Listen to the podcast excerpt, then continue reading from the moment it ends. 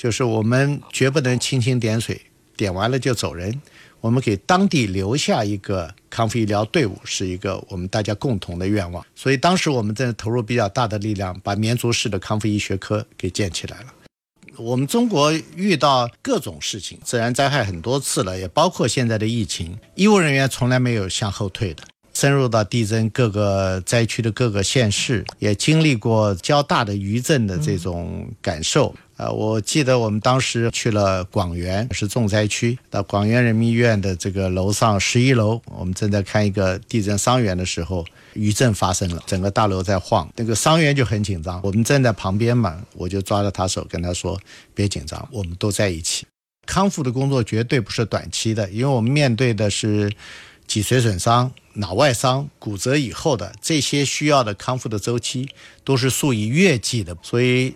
临床这边的人员干完了可以拔腿就走，康复的人员绝不可能做到拔腿就走。没有想到过这种要打持久战的、坚持的困难，各种各样条件资源缺少的困难。不仅是想到了，我们就实际上已经面对到了。我们面对的就是困难。比如到基层一些的地方，你要锻炼肌肉力量，没有哑铃，我们就拿一个可乐瓶装上沙子当哑铃用，所以原始的条件都没有。小世界，超市店访问过很多精彩的人物，也讲述着无数动人的故事。无论你带着光芒，或是温暖平常，都要感谢你和我们的来来往往。和我们的来来往。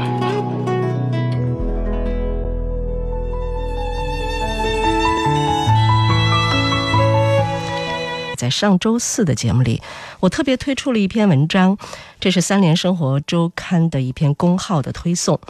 因为刚刚过去的五月十二号呢，是汶川地震十四周年祭，十四年过去，一家医院和一群地震伤残患者的灾后余生，在这样的一篇公号推文当中，多次出现到一个人的名字，这个人是厉建安。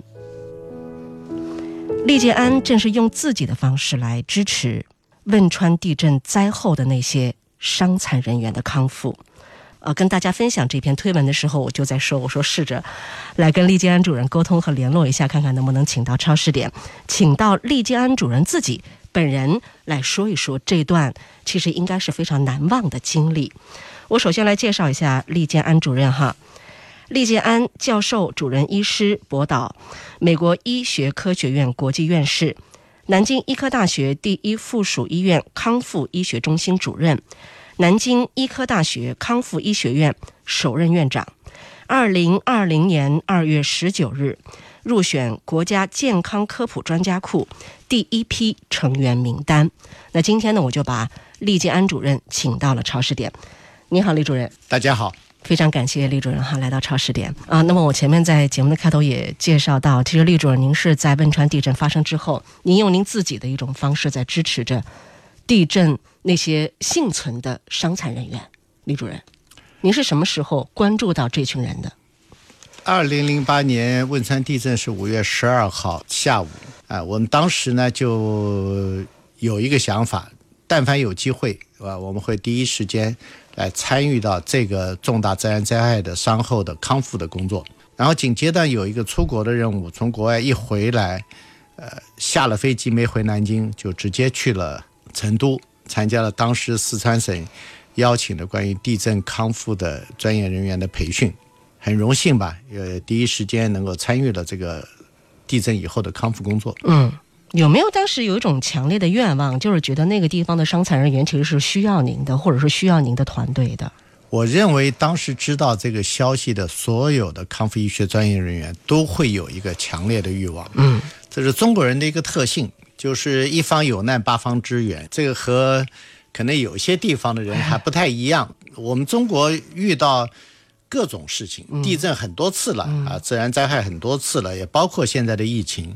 医务人员从来没有向后退的，永远都是一直往前冲的哈。对，厉总也是属于很拼的那一种，而且我之前在节目还没有开始的时候，跟厉主任在聊，厉总也是希望能够把最实际的那种帮助给到地震之后劫后余生的那些有伤残的人士哈。对不仅仅只是短暂的一个支持，而是希望长期的能够跟进。您去到了这个成都，您是去到华西对接的是华西医院是吧？我们最早去的呢，我当时先是作为一个讲课专专家去的，嗯紧接着呢，我和呃中国康复医学会的领导，我们就一起讨论了，应该以中国康复医学会的名义组织一个中国的国家康复医疗队来支援四川。这个当时也是学会也是共识，我是学会的这个常务副会长。我呢是率领了第一支以中国康复医学会国家康复医疗队的队伍进驻了成都。当时允许我们进去的第一个地点就是成都华西医院，所以和当时华西医院的这个康复科主任何成基教授以及他的团队，我们有了非常紧密的合作啊、因为当时那个地方比较集集中，地震灾区还不允许进入，那很早的，在五月这个上旬到中旬中旬的这个阶段，非常早的时间，嗯，余震不断。您有印象吗？因为这毕竟十四年了，还记得就是除了去到成都，您也去到了这个地震的腹地啊。您第一次见到你的第一个这个伤残人病人的时候，还还还有这个印象吗？呃，我们见到的不是第一个，我们见到是第一批。第一批了哈，进了进到华西医院以后，就是成批的伤员了。但是我和何生基主任一起呢，他在当地很熟，也深入到地震各个灾区的各个县市，也经历过这较大的余震的这种感受。呃，我记得我们当时和何主任一起去了广元，广元也是重灾区。嗯，到广元人民医院的这个楼上十一楼，我们正在看一个地震伤员的时候，余震发生了。哎呦，整个大楼在晃，桌上的水杯都在往往桌子下面滑过来。嗯嗯，呃，那个伤员就很紧张，因为他们知道那个时候房屋倒塌的那个感受。我们站在旁边嘛，我就抓着他手跟他说：“别紧张，嗯我我们都在一起。嗯，所以也就晃了一会儿，以后就停下来了。是是，但是你那个时候，如果我们跑了，那个伤员就不好办了。对，房间医务人员没有一个动的，嗯，都在那儿没动。是。您在组建团队的时候，包括进入到不管是成都华西医院，还是后来也是到了我们地震灾区的一些呃医院，看到那些伤员，您您有没有在头脑当中形成一些您自己对于他们以后的康复之路的一些规划，或者是您的一些想法？然后这些想法或者规划，该怎么样去一点儿一点的去实践、去落实？当然，我我当时很幸运啊，呃，第一个呢是我有机会，不仅是到了华西医院知道了第一批伤员，然后我的团队就在华西医院来处理那批伤员。是，然后很幸运的是和何森奇主任一起，我们又深入到地震的所有的地方，嗯呃不管是哪一个县市，我们都去了，嗯啊、也知道这个在地震灾区的那个状态。这个状态以后呢，也知道我们当地的很多地方的这个康复医疗条件到什么条件，甚至医疗条件到什么条件。能说说吗？能能能能呃展开来，比如说举一个例子来说一说，很多医院就被？摧毁了，比如北医院、都没有了北川人民医院整个整个医院被埋在废墟里，哎呀，整个医院被山体这个崩塌了以后埋了。是那个医院活到的医务人员就是当时没有在院内的，在院内的全部没了。这个地震灾区的医务人员自己也是地震这个伤员，也是地震的这个直接的受害者。是，所以必须要从外面有医务人员进驻来整体的开展必要的康复医疗工作，是我们当时的基本共识。这是一个共识，是重要的。接着第二个共识呢，康复的工作绝对不是短期的，因为我们面对的是脊髓损伤、脑外伤、骨折以后的这些需要的康复的周期，都是数以月计的，不是数以天计的。是所以临床这边的人员干完了可以拔腿就走，手术完了就走了。是，康复的人员绝不可能做到拔腿就走，嗯走了就等于是白来。所以当时我的一个出发点呢，就是我们一定要坚持长期的这个工作，要有队伍能进来，来承担当地的医务人员的培训，以及给地震伤员做的具体的实质性的工作。所以当时是基本共识。所以这个时候，国家就派了多支康复医疗队进驻了四川省的所有的大医院和一些重要的这个地区的医院，比如广元，比如绵竹，呃，这些呢都有国家康复医疗队直接进驻。那这么说来，您是其实最早到达我们地震灾区来组建这样的一个康复医疗团队的。我我应该是最早的一个以中国康复医学会的名义组建的中国康复医疗队的一支队伍。嗯，当然也有人去的很早哈，只是他们这个体系不是完全一样。是是，有没有想到过这种困难？有没有想到过这种要打持久战的，呃，这种坚持的困难，包括各种各样条件资源缺少的困难？不仅是想到了，我们就实际上已经面对到了。我们面对的就是困难。是，比如到基层一些的地方，你要锻炼肌肉力量，没有哑铃，这个在大城市绝连。最基本的哑铃没有，哑铃设备那我们就拿一个可乐瓶装上沙子当哑铃用。是。所以原始的条件都没有，嗯非常非常困难条件。那哑铃是可以用这个可乐瓶哈绑上沙袋儿，能够创造基本的条件。但是我是外行，我都知道，作为对一个伤残人员的康复的这个治疗来说的话，它更需要一些更专业的，你没有办法就地取材去制造的一些设备呀。呃，那这些从哪儿来？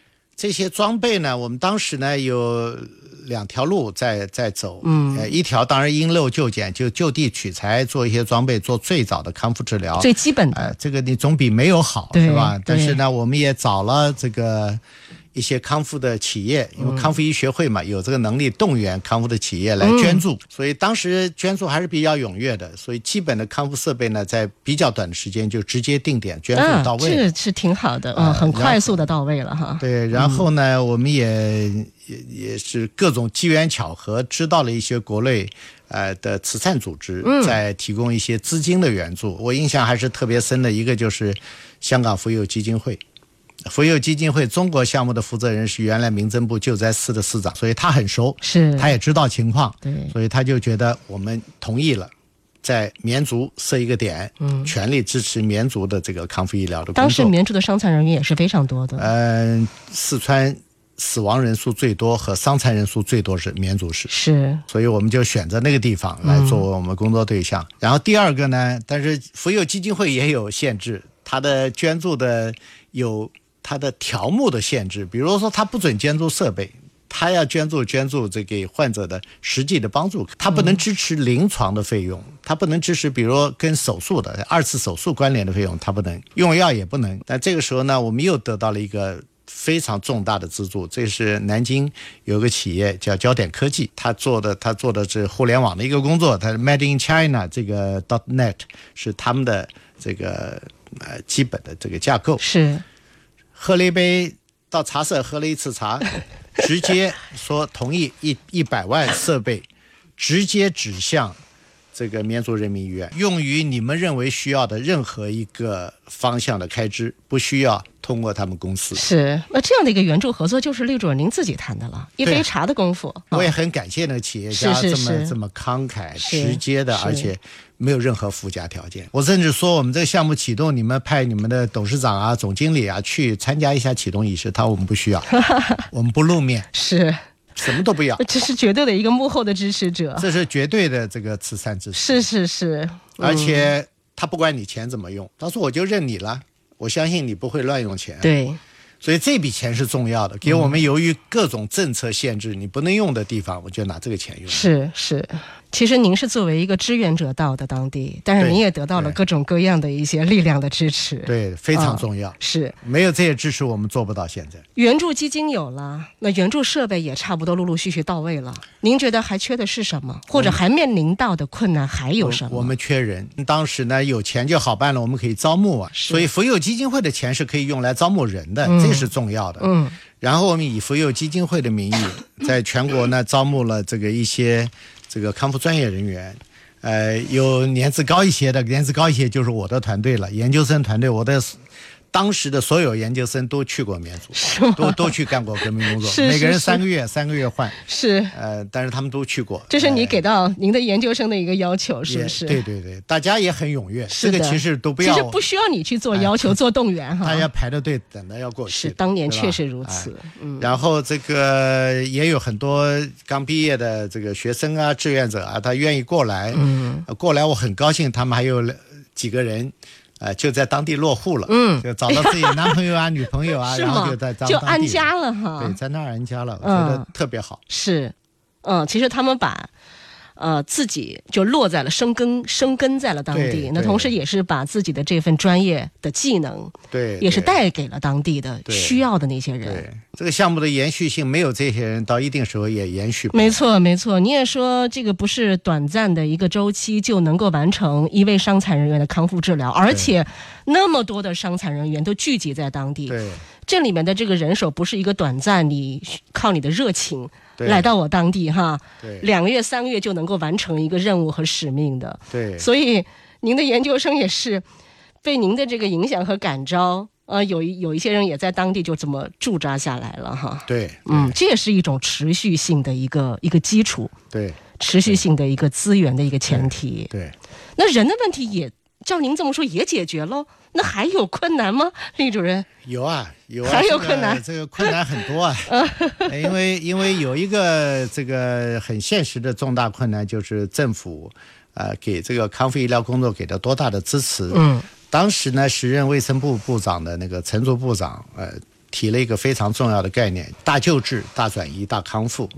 就是这个怎么去理解它？大救治就是全国有二十二十个省市派了医疗队到现场做手术啊、抢救啊这些东西，是是大救治。嗯，然后救治手术完了以后，在当地的医疗资源条件就不够用了嘛，要挤兑医疗资源了。嗯，所以当时有个大转移，就是这些地震伤员，呃，数以万计的地震伤员，重症的全部转移到这二十个省市，呃，这个各个医院每个月分担一些，就是大转移。那一个月左右的时间呢，就是这些转移到各个地方的地震伤员又全部回来了，那么回到四川四川灾区，所以一个月以后的当地的康复任务就变得非常挑战了，因为前面还是转移到全国各地嘛，各个大医院都还有一些康复的支这个支持，嗯，但他们又回来以后怎么解决呢？就是靠我们国家康复医疗队来做了很多一些实质性的支持工作，这个呢是政府行为。有政府行为才能做到这么大规模。另外呢，当时的政府也做了一个非常重要的决定，就是零八年十二月三十号、三十一号以前，所有的医疗全部免费，国家支持。是没有这个政策，我们也很难受。，对，吧包括这个康复医疗都是全部是病人不需要支付一分钱的。对，一分钱不支付，吃住都不支付，连吃都都是国家掏钱的。是因为他们也很困难了嘛，对家都没有对你叫他怎么付钱啊、当然，一年以后的问题，这是我们将来要面临的挑战了，就是有大部分一年时间也就差不多能回归家庭了，大部分啊、超过半数。都已经解决了，但还有一部分没有解决。嗯，这没有解决呢，其实我们就用了一些基金的资助啊，就是慈善资助也好，什么也好，志愿者也好。当时资助的这个机构还不止我刚才讲两个，还有别的一些机构也在资助。嗯，那么这个是让我们后面后续延延长了还是比较长的一个时间。特别是我们当时和福友基金会有一个这个共识，就是我们绝不能蜻蜓点水，点完了就走人。我们给当地留下一个康复医疗队伍，是一个我们大家共同的愿望。所以当时我们在投入比较大的力量，把绵竹市的康复医学科给建起来了。而且这支这个科室的队伍呢，现在也是四川省的康复医学的重点学科。这个太好了。这个是我觉得我们最值得骄傲的是，对给当地留了一个队伍。其实，在你们这个队伍组建之前，康复医学在当地对于专业医生来说，是不是都是陌生的？或者对于病人来说，是不是都是不能够接受？竟然还需要有一个专门的这个康复治疗来帮助我回归生活、回归家庭。他们当时我们去之前的力量是极端薄弱的，嗯就是科主任也不是搞康复出身的，下面只会做做针灸啊，做做理疗啊，他们觉得推拿按摩就是那就是康康复了。对他不知道还有那么多内容。现在他们已经不错了，原来当年的这个主任现在已经比较出色了，是也已经成长得很好。康复医学对于我们的这个地震灾后的，我们说劫后余生的这些伤残人员来说，它到底意味着什么？超市里访问过很多精彩的人物，也讲述着无数动人的故事。无论你带着光芒，或是温暖平常，都要感谢你和我们的来来往往，和我们的来来往往。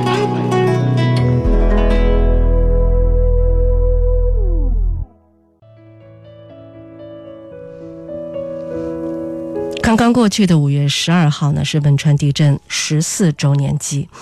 啊，我想大家对那个日子、对那一天一定是记忆犹新。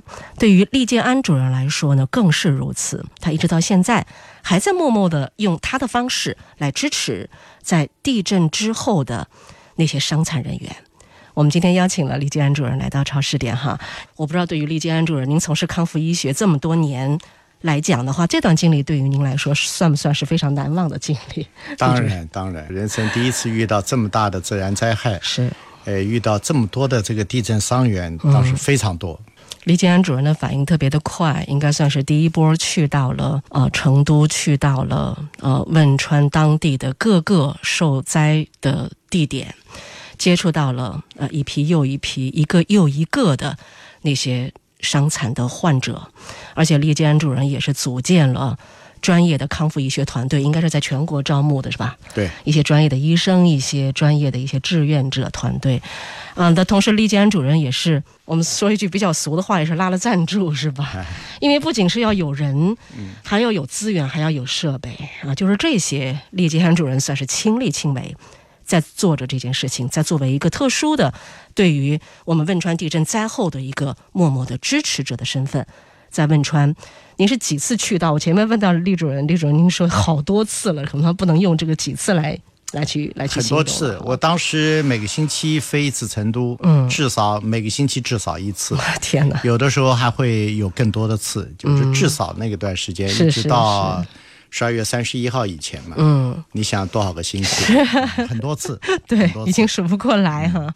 厉主任，您在面对那些伤残患者的时候，你在面对当地一些。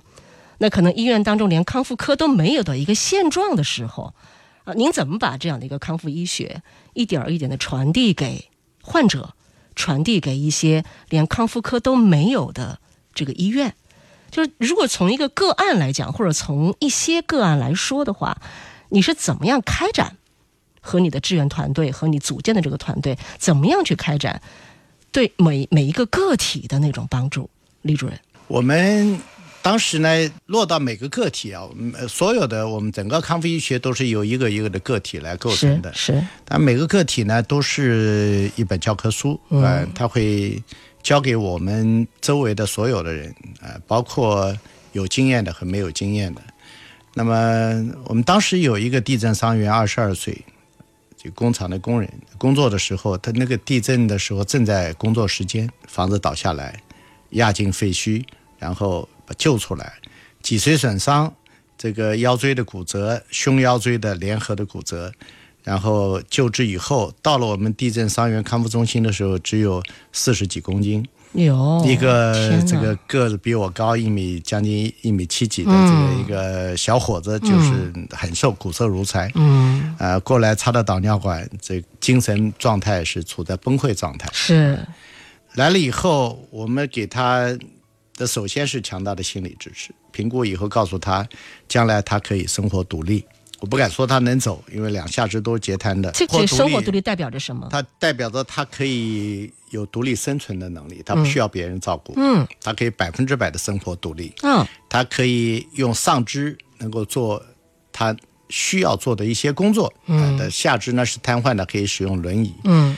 那么我们也给他补充了足够的营养，也给他迅速的把导尿管拔除，让他用我们叫做清洁导尿或者间断导尿的方式来处理小便。这个当时在四川华西医院都没有做的，这是我们从国外学到的一个技术。患者的情况在迅速的改善啊，包括他的能力啊、这个营养啊、这个小便的状况啊，都在迅速的得到改善。所以这个患者呢，没有花很长的时间。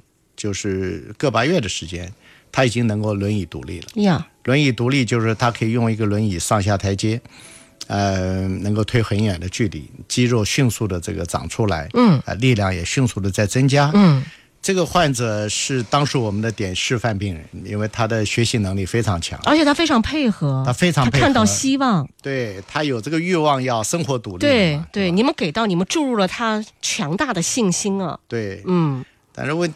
他这个后面的结果呢，实际上有超过我们想象的，还超过了想象。对他后来就是下肢的活动竟然就逐步的出现了，这个没有全恢复，但是比我们预想的要好。所以他最后的结果呢，是可以扶拐杖步行。哎呀，脊髓损伤脊髓的损伤，脊髓损伤患者应该是最良好的一个恢复状态。就他的平面和原始刚到医院的时候那个我们严重程度的判断，嗯，是超过我们预想的最好的状态。是所以人的潜力很大，因为他年轻嘛，是，他又主动嘛。对，这个，然后还不仅如此，这个患者后来呢，成了四川这个残疾人射击队的一个成员。射击队成为一个运动员了，是吗对，吗？因为他心理素质非常好，是，他最后呢就知道了自己有未来还可以的前景之后，所以他就积极向上了，成为四川省残疾人的那个射击队的成员。嗯，还不光是如此，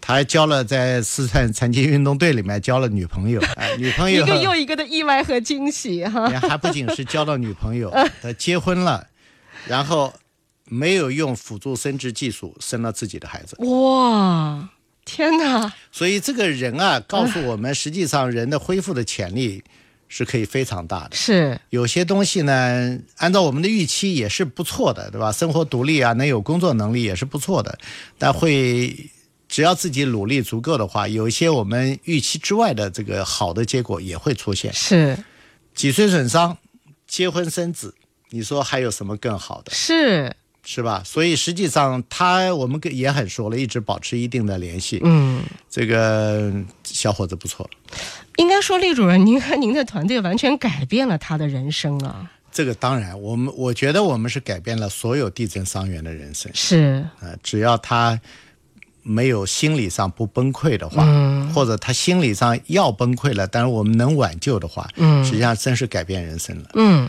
所以当时我记得，我当时和四川省残联到中残联去汇报的时候，他们提到，按照伤亡的总人数，三十万伤，十万亡，是吧？按照这样一个总人数，四川要增加五到六万残疾人。但是由于大家的共同努力吧，当然也包括我们的努力，最后我相信拿到残疾证的人不会过千人，比预期的要少很多。是吗？那么有一些截肢的，他能拿到残疾证，对对对有一些这个呃脊髓损伤不能恢复的拿到残疾证，是但一般的骨折啊这些功能，其实大部分都恢复是完全可以恢复到到最好的状态的不。能拿残疾证的。嗯，就是他们不是这个真正意义上的残疾人。对，他会有一些功能障碍，但是够不上残疾人的标准，嗯这我觉得是很重大的一件事。嗯。这个在康复医学，在当时国内哈，这个可能要我们要追溯一下一个问题了。那、李主任，当年十四年前了，嗯，这个康复医学在四川也好，在这个地震的那个那个地方省份也好，还是在中国其他区域也好，康复医学被人们的认识是怎么样的？这里面人不仅是普通人哈，可能也包括着一些专业的医生。那人们对于这样的一个医学的认识是什么样的？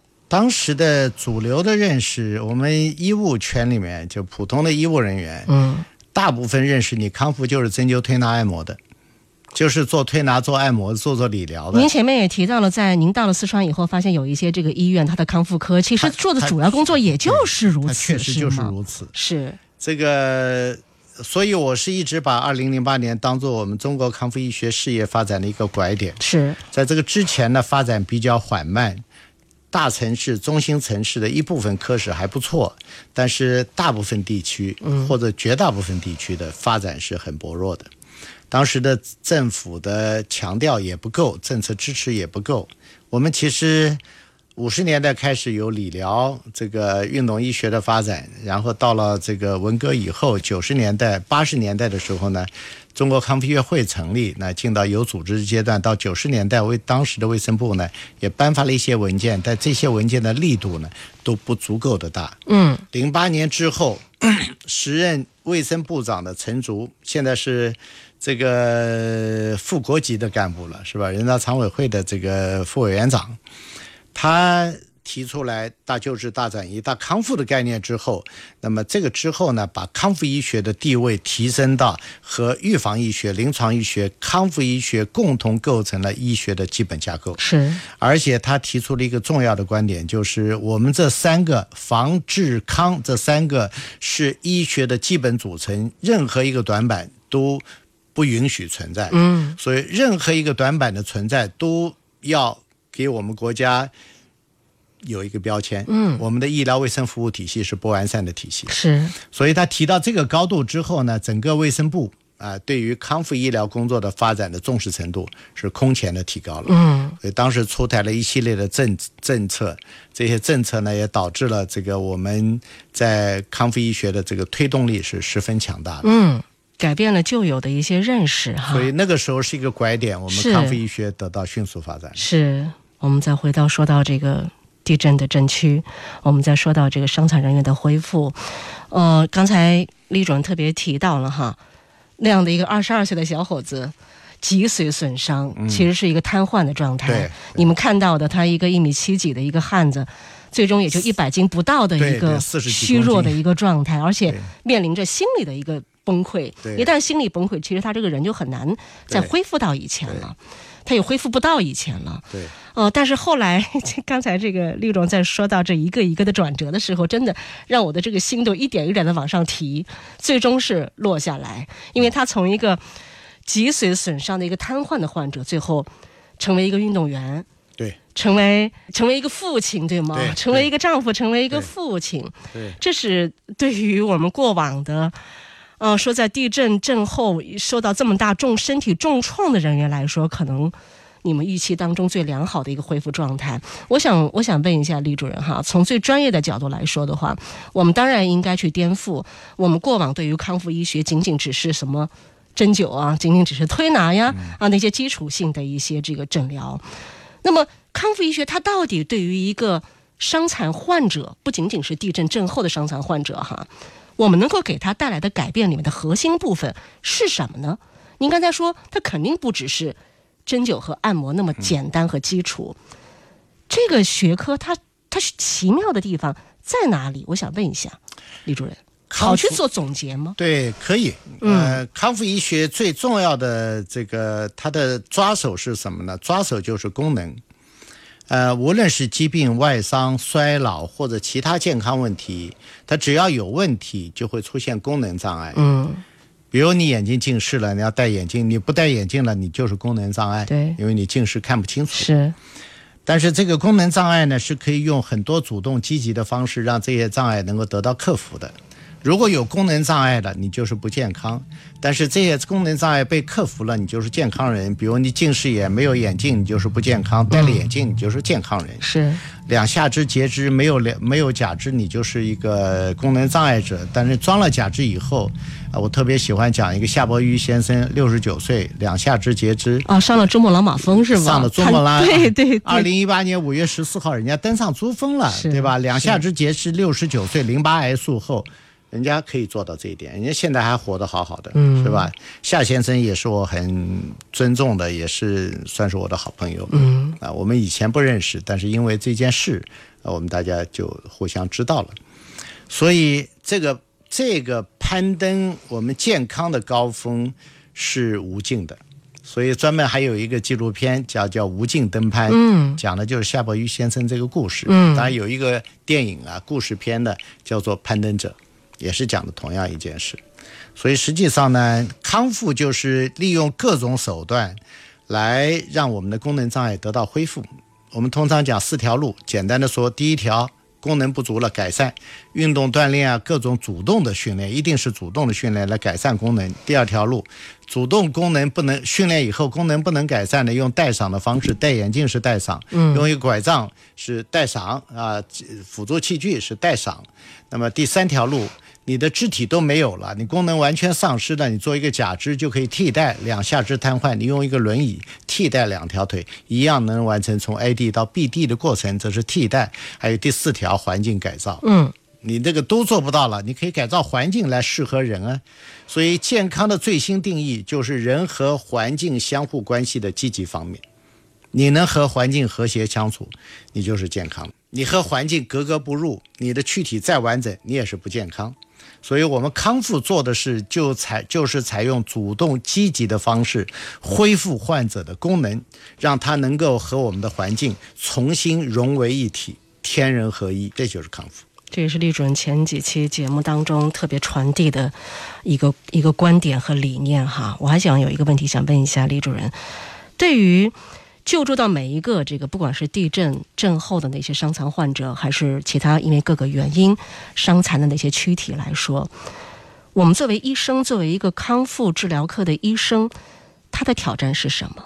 因为您前面讲到的那个个例其实非常特殊，他相当的配合，而且他又年轻，而且他又有积极的那种想恢复的欲望，嗯，他非常配合。但是不同的人，他的这个个体的心理也是不一样的，那他对于未来的那种生活的期盼，他也会不同，包括对医生他是否是相信的，嗯，以及他能不能做到或者做不到，他会有挫败感。等等等等，其实康复一定是一个非常漫长而又复杂的一个过程。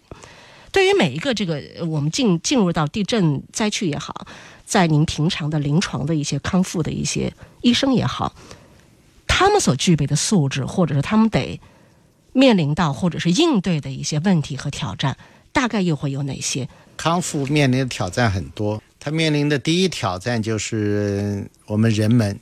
对康复的认识，嗯，包括老百姓，啊，包括医务人员，是，包括政府官员，是，他们怎么看康复？